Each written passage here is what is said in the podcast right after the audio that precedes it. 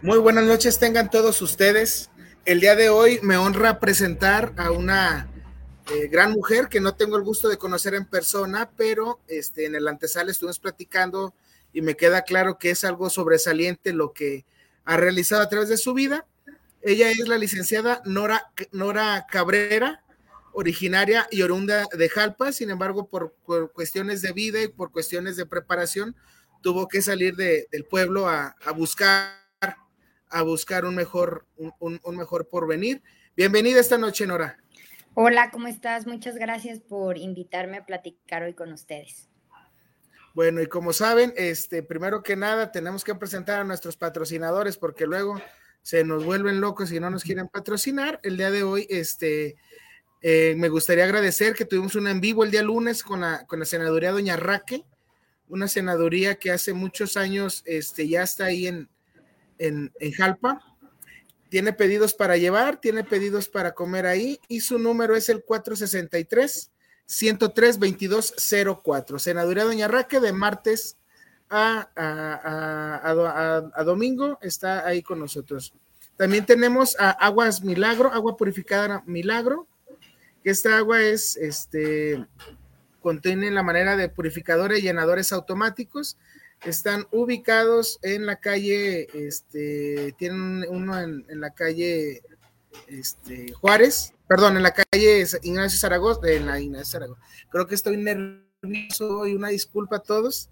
Está ahí por la calle Madero. También contamos con dentro de nuestros este, patrocinadores estrella, eh, la Criba CTM de nuestro buen amigo Tito Tiscareño, al cual le mando un fuerte saludo, el cual tiene arena lavada, grava, tierra, piedra, sello y renta de maquinaria de lunes a viernes de 8 a 6 y el sábado de 8 a 2. Además, ya para finalizar este primer bloque de, patrocinadores, tenemos también a Compás Topografía. Trabajos de medición, precisión, asesoría para proyectos de construcción. Si usted va a construir una casita y no sabe cuánto mide su terreno, llame a nuestro buen amigo, el ingeniero José este, El Chiquis, mejor conocido como El Chiquis. Y por último, pero no menos importante, en el área de la construcción, también a nuestro buen amigo eh, ICLAF, Proyectos Civiles y Arquitectónicos, de nuestro buen amigo Luis el, ingeniero, Luis Alfredo Alvarado, el cual tiene asesoría y supervisión de obra, diseños, presupuestos y renta de maquinaria ligera. Durante toda la charla van a encontrar ahí a nuestros patrocinadores para que no tengan, digan, ay, no nos mencionaron a nosotros. Los van a ir este, revisando, digo, los van a ir viendo conforme va pasando el programa. Pero bueno, como dice mi, como dice mi abuela, que en paz descanse, lo que nos truje Chencha. Chencha. Este, la licenciada Nora es jalpense, orgullosamente jalpense, ahí nació, ahí, ahí nacieron sus papás, ahí nacieron sus abuelos y ella también. Nora, platícanos sobre, este, conoces a Jalpa perfectamente, este, platícanos cómo es ese arraigo de parte tuya hacia, Jalpa, cómo, cómo visualizas el, municipio de Jalpa hacia, hacia ti como, como persona. Bueno, pues la verdad es que Jalpa es un eh, es, es una tierra que marcó mi vida, ¿no? ¿Por qué, marcó mi, ¿Por qué marca mi vida? Pues de ahí es toda mi familia. Ya lo decías, mis abuelos son de Jalpa, a mis papás crecieron y crecieron y se casaron en Jalpa. Y bueno, mis papás querían que yo también naciera en Jalpa y nací ahí en Jalpa en el hospital comunitario un 6 de septiembre de 1992, ya hace algunos años. Y la idea que tenían mis papás de que naciera en Jalpa era precisamente que Jalpa me marcara y Jalpa marcara mi vida. Y yo me acuerdo cuando era chiquita y a lo mejor uno con los sueños muy grandes, pensando que se puede comer el mundo y les digo a todas las niñas que nos escuchan que sí se puede. Pensaba, bueno, cuando sea yo famosa, ¿de dónde voy a decir que soy? ¿Voy a decir que soy de Jalpa o en aquel entonces ya viví en Guadalajara, en Guadalajara, Jalisco, y decía, o voy a decir que soy de Guadalajara? Y siempre pensaba, pues yo voy a decir que soy de Jalpa, ¿no? entonces, cuando, cuando, cuando recuerdo ese pensamiento, digo, bueno, pues mis papás lograron su objetivo, ¿no? Era un arraigo precisamente al pueblo al que ellos le, le deben tanto, ¿no? La verdad es que yo pues parte de mi niñez, de mi adolescencia, de mi juventud, pues viví muchísimas cosas en Jalpa, porque pues ahí están mis abuelos, íbamos por lo menos todos los fines de semana y estábamos ahí todas las vacaciones. Entonces, claro que es un lugar que me marcó, al cual quiero profundamente y al cual regreso siempre que puedo. Bueno, pues muchas gracias y eso es importante porque gran parte de este, de este programa, pues, es, sentirnos orgullosos de Jalpa y por azares del destino no vivimos ahí, pero seguimos sintiendo orgullosos. Ahora sí, platícanos quién es la licenciada Nora Cabrera, pero desde un punto de vista más, más fresco, más bonito, más, ¿quién es la persona detrás de la licenciada? Porque más adelante nos vas a platicar quién y qué tantas actividades ha realizado la licenciada Nora, ¿verdad? Pero ¿quién es Nora desde un punto de vista más personal? Mira, pues puedo decir que soy una feminista ah, convencida de que hay muchas cosas que hacer en México, convencida de, de la agenda de justicia, de la agenda de acceso a la justicia, convencida que soy, soy una mujer que está convencida que tenemos que hacer bien las cosas para que las nuevas generaciones tengan más oportunidades, haya un piso más igual para todas y para todos. Y soy una mujer también muy comprometida con los temas de crisis climática, cambio climático, porque creo que hacia ahí está la agenda. Y, y pues bueno, creo que si pudiera definir qué es lo que soy, pues diría que soy una mujer profundamente comprometida con las desigualdades sociales y que busca generar un cambio. Eso, eso, sería, sería Nora. Y, a lo mejor puedes decir que es un poco apegado a lo que es mi profesión, pero la verdad es que creo que para mí mi profesión sí marca mi vida. Creo que que lo, para mí lo que estudié me dio la oportunidad de ver un horizonte diferente y de poder proyectarme hacia ese horizonte que, quería construir. Fíjate que eso que nos platicas es algo muy, muy importante, porque muy pocos a través de los años, y tú no podrás, no podrás desmentirme o podrás desmentirme, muchos de nuestros compañeros de carrera no siguieron en ese mismo ámbito se fueron a otro lado, algunos tienen una empresa, algunos venden comida como tu servidor, este, algunos se fueron por, por un lado, un lado diferente. Tú dices que el estudiaste, estudiaste derecho y eso te marcó la vida y eso hace que sigas esa línea de vida.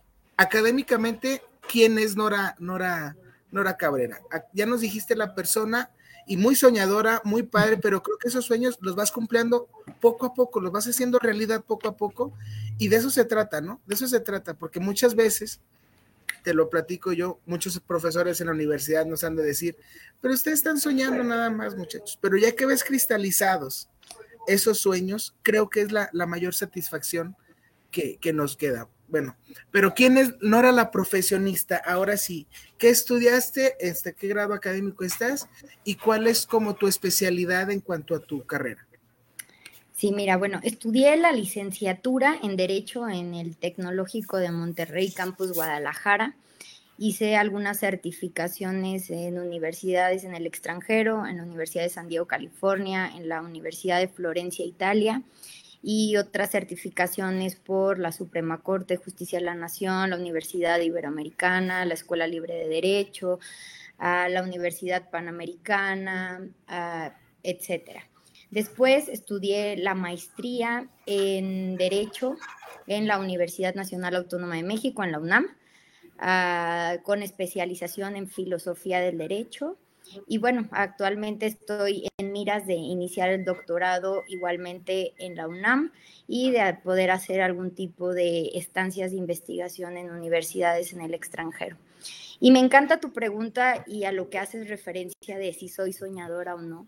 Pues yo les puedo decir una cosa, tengo más de 15 años de práctica, obviamente me he enfrentado a todo, pero sigo creyendo en los mismos principios que me hicieron estudiar derecho. Ah, me he enfrentado a todo bueno, no a todo, porque obviamente me quedan muchas cosas a las cuales me tenga que enfrentar, ¿no? Pero, pero me ha tocado ver muchas cosas y aún así sigo creyendo en los principios o en mi eje recto, ¿no? En ese bloque axiológico que no puedes cambiar porque entonces transmutas el motivo por el cual empezaste o lo que te daba ilusión cuando decidiste enfrentarte a ser profesionista, ¿no?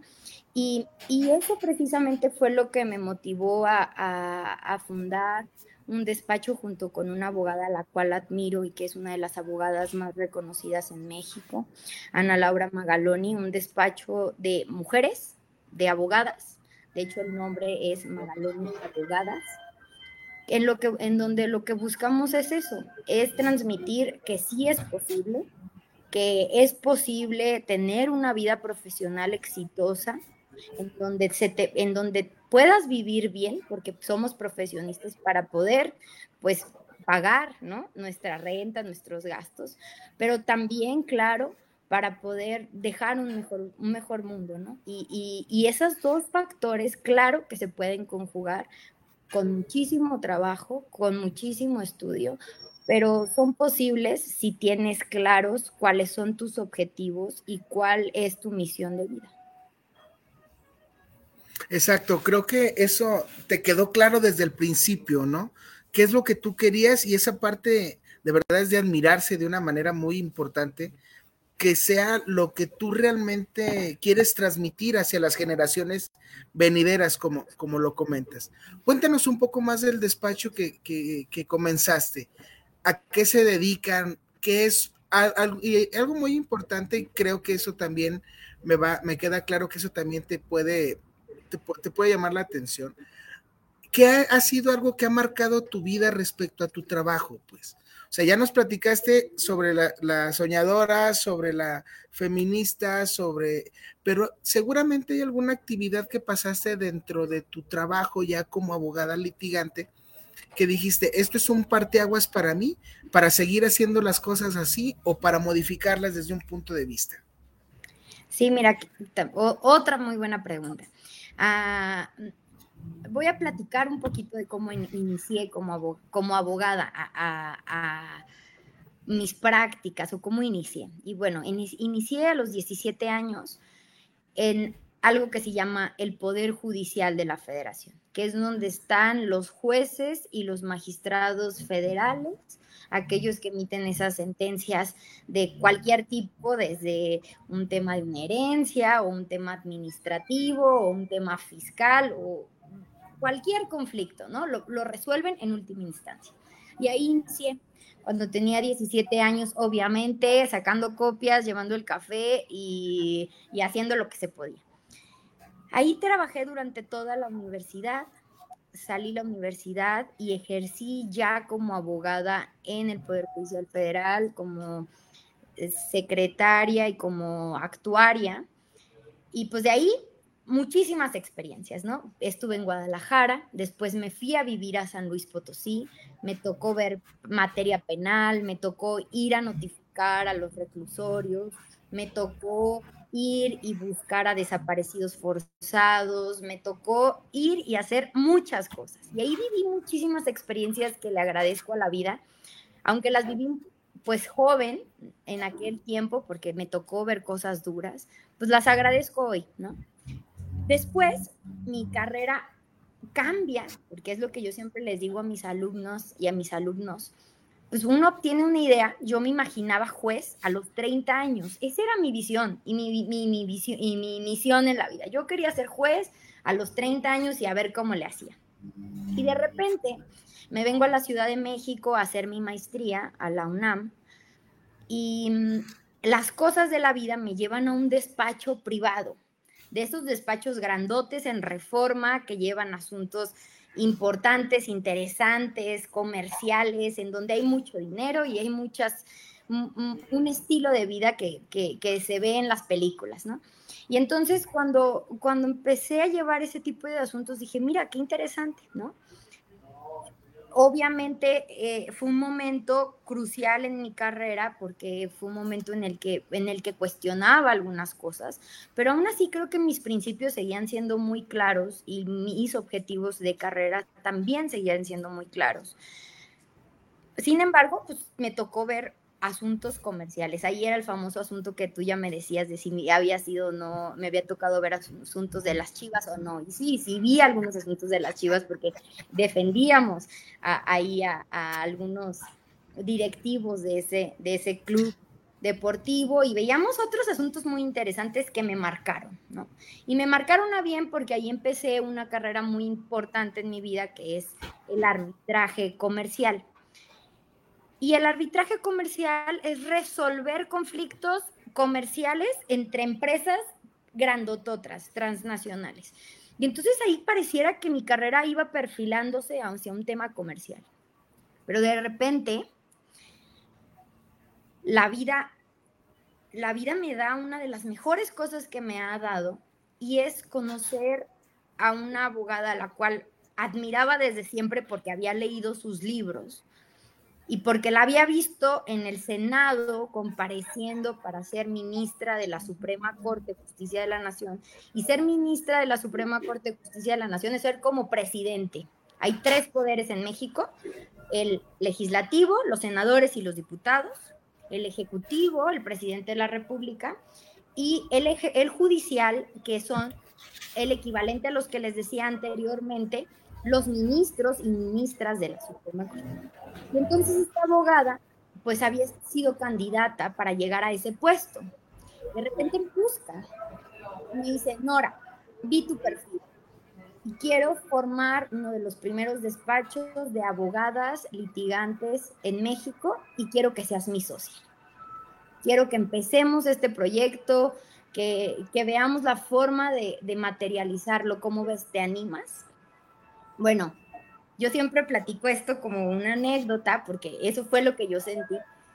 No me he casado nunca, ni sé que se sienta que te pidan matrimonio, pero cuando ella me dijo eso, yo me emocioné de una forma que dije, pues esto es muy parecido, ¿no? Y entonces llorando le hablé a mi mamá y a mi papá y les dije, híjole, esta oportunidad, tenía varias opciones, me habían ofrecido estar en un banco como directora contenciosa, eh, estar en un despacho internacional con la opción de poder mirar a Nueva York a litigar. Y de repente está esto, en donde está la posibilidad de, poder seguir haciendo lo que me encanta y, pues ahí estoy, ¿no? Y empezamos con, con, este despacho que nos ha ido muy bien. Ah, la verdad es que eh, gracias a mucho esfuerzo y a, a muchas desveladas y obviamente también acercarnos a las personas correctas, pues ahí vamos, vemos en este despacho asuntos comerciales, que son los que nos permiten el día a día del despacho, y tenemos también esos asuntos de interés público que se litigan en pro de la sociedad, que lo que buscamos es generar cambios estructurales y lo que principalmente estamos litigando son temas ambientales. Entonces, pues ahí estoy, ¿no?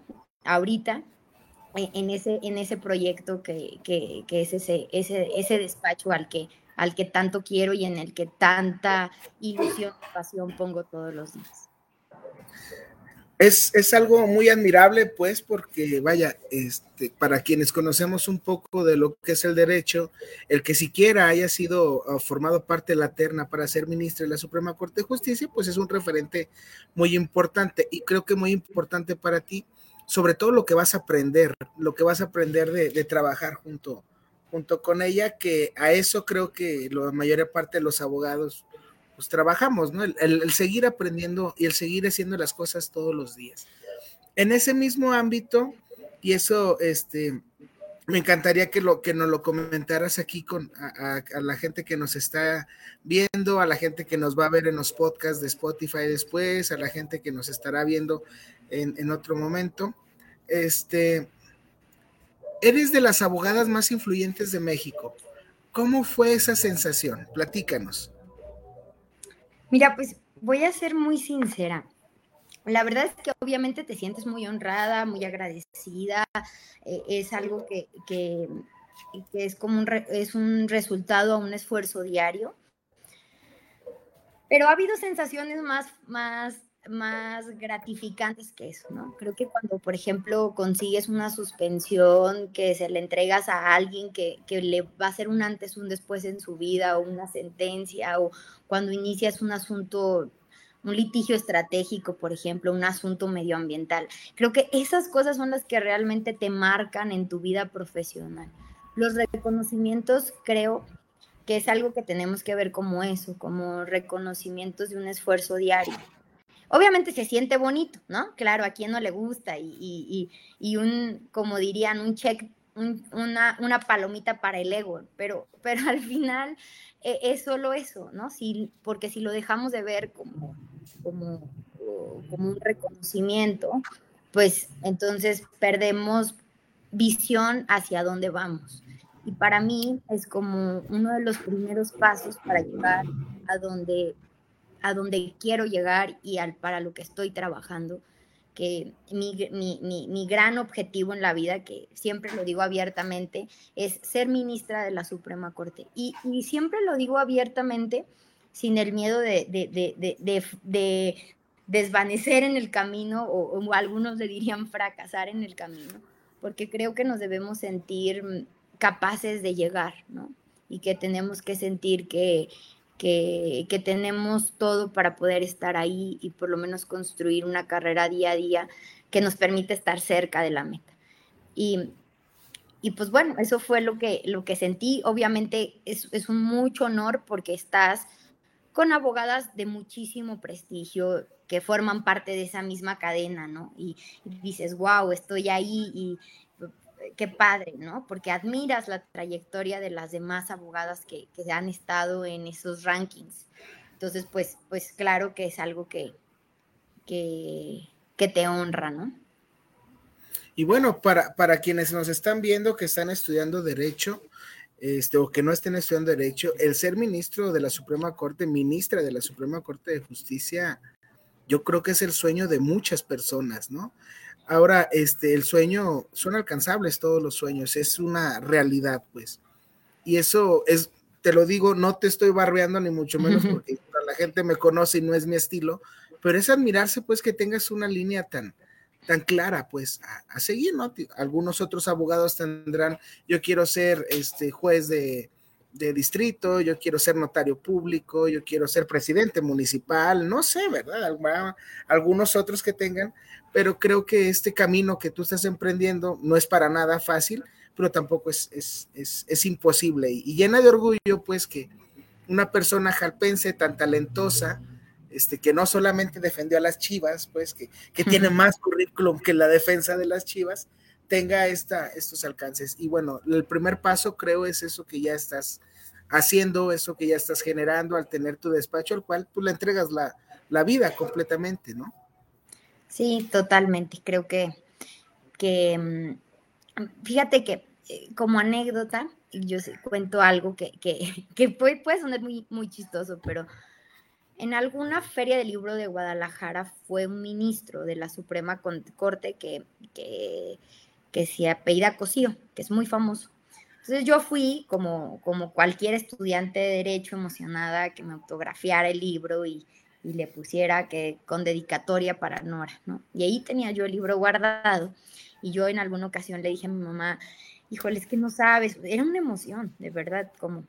Y la primera vez que me tocó compartir una, una, como una serie de conferencias en donde él estaba y yo también, dije, o sea, trabajando todos los días los sueños son alcanzables, ¿no? Y, yo siempre te había tenido una admiración y tengo una admiración suprema por aquellas personas que todos los días o, que están en ese tipo de puestos, cuando de repente te toca poder estar en una conferencia con ellos, poder entrevistarlos, poder estar cerca, poder platicar y, saber que son tan humanos como nosotros y que se han esforzado tanto como todas y todos nosotros, pues entonces dices, ahí están los, los temas, los puntos de cambio, ¿no? Y, y, no es que sean personas extraordinarias y no es que hayan nacido con, la, con el camino hecho para llegar a ese lugar en donde tú también quieres estar. Lo tienes que construir todos los días, ¿no? Desvelándote más que nadie, leyendo más que nadie, haciendo, siempre recuerdo lo que me decía mi primer jefe, un magistrado de, de circuito en Guadalajara.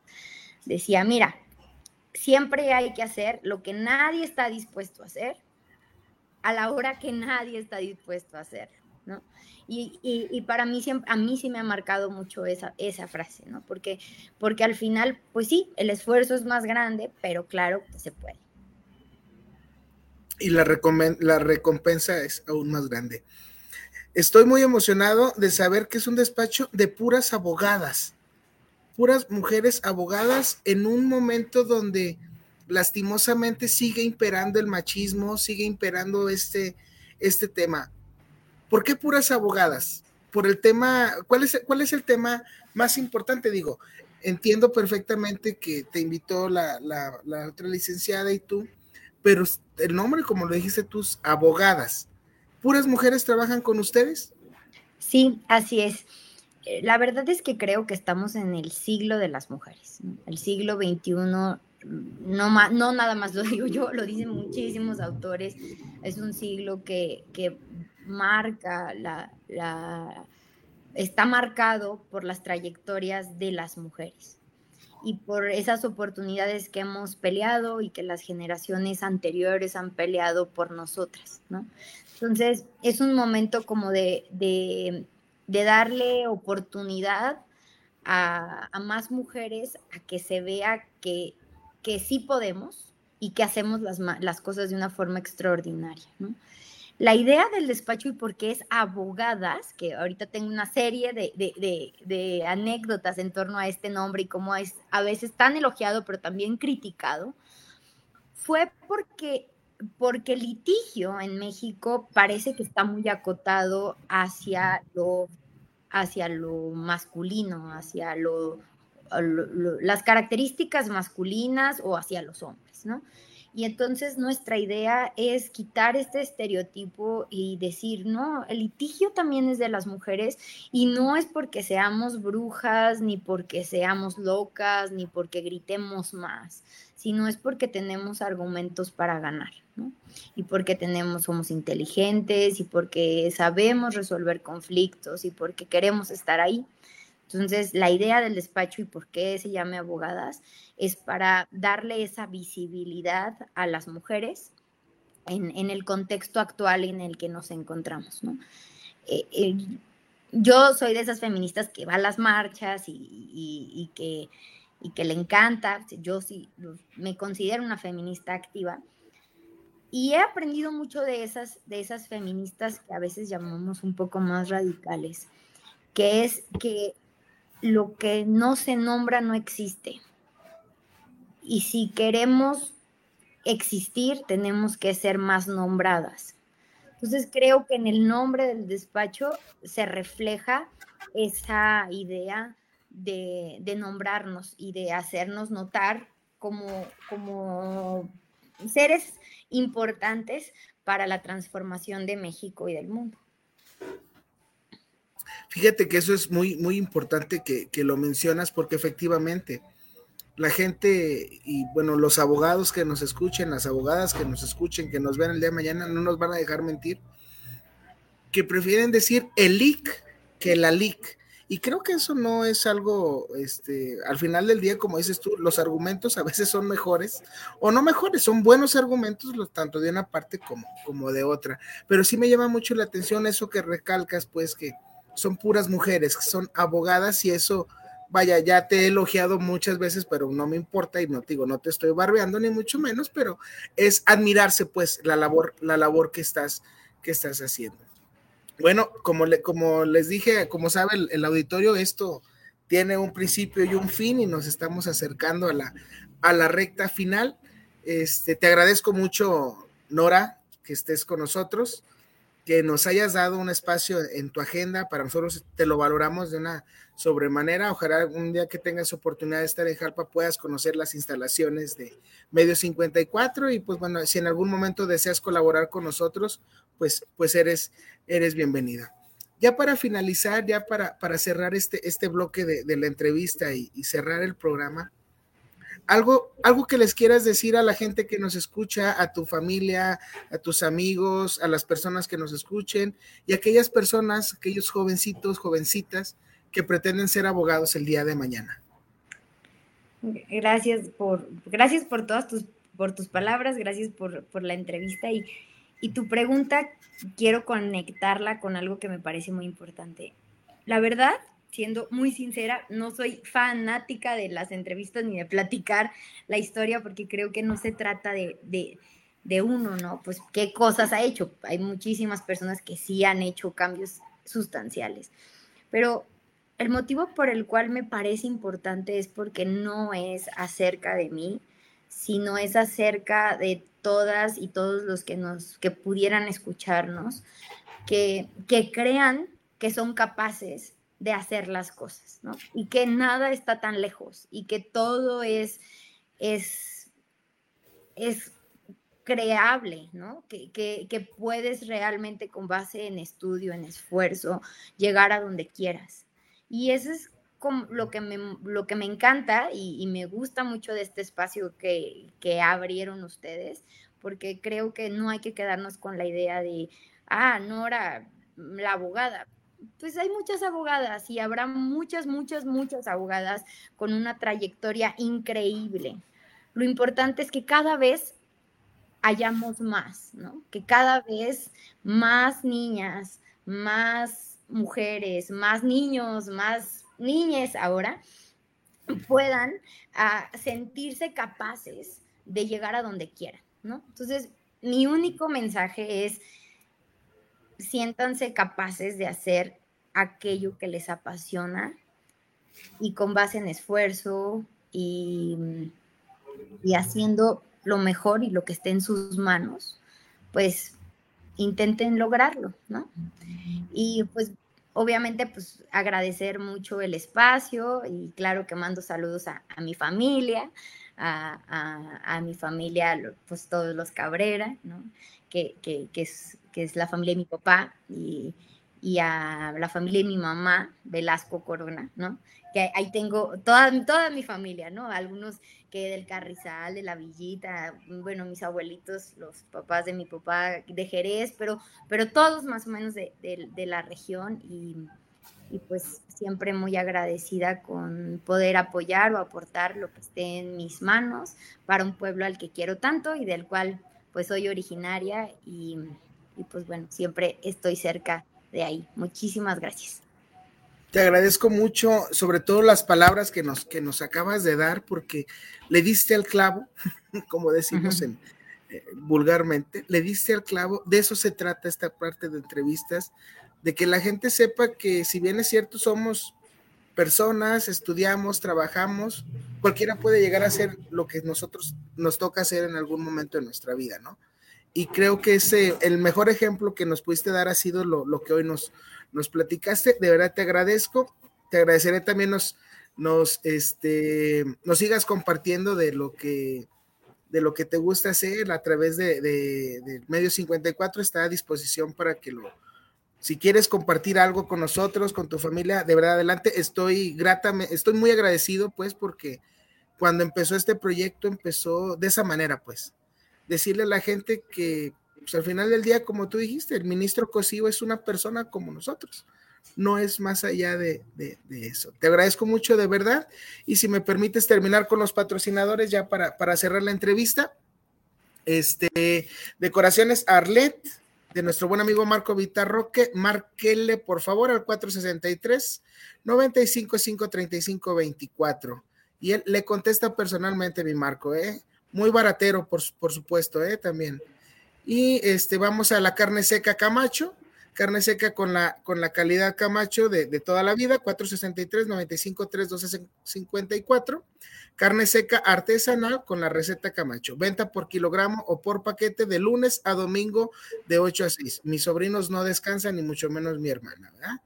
Este, y por último, carnicería Las Lomas, que tiene un horario de 8 de la mañana a 5 de la tarde, cuentan con servicio a domicilio y el teléfono es 463 109 0813. Este, Chito, no me faltó ningún este, patrocinador, ¿verdad? Porque si no, me van a cobrar lo de lo que él. Y bueno, este, no, no me resta más que agradecer nuevamente al amable auditorio que nos escucha, que nos ve, que nos va a escuchar más adelante en Spotify y, y a través del Facebook.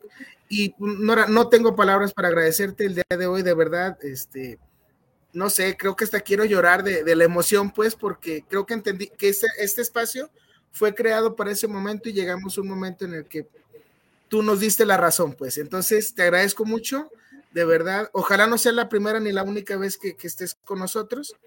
Y pues bueno, muchísimas gracias.